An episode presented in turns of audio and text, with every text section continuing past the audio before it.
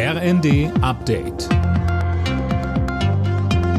Stündlich neu. Auf den Punkt informiert. Ich bin Finn Riebesell. Guten Tag.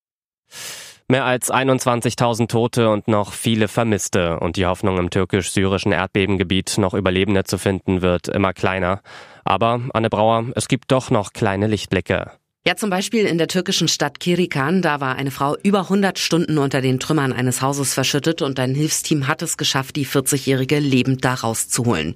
Von der Rettungsorganisation ISA Germany heißt es, die Frau sei in einem stabilen Zustand.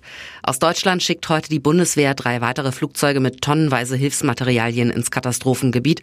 Das soll auch die nächsten Tage so weitergehen. Infrastrukturprojekte sollen beschleunigt werden. Das sieht ein Gesetz von Justizminister Buschmann vor, das der Bundestag mit den Stimmen der Ampelparteien beschlossen hat. So sollen Gerichte zügiger entscheiden können, wenn es Klagen gegen Projekte wie Windparks oder Schnellstraßen gibt. Aufsätze schreiben, Fragen beantworten und Matheaufgaben lösen. Unter anderem das kann ChatGPT.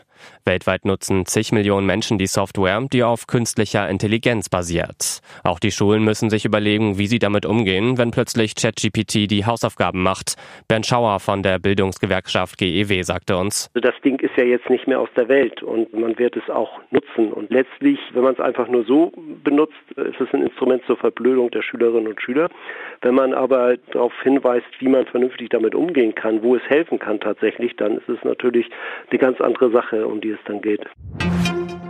Bei der Biathlon-WM in Oberhof werden heute die ersten Einzelmedaillen vergeben. Im Sprint der Frauen gehört aus deutscher Sicht vor allem Olympiasiegerin Denise Hermann-Wick zu den Medaillenkandidaten. Alle Nachrichten auf rnd.de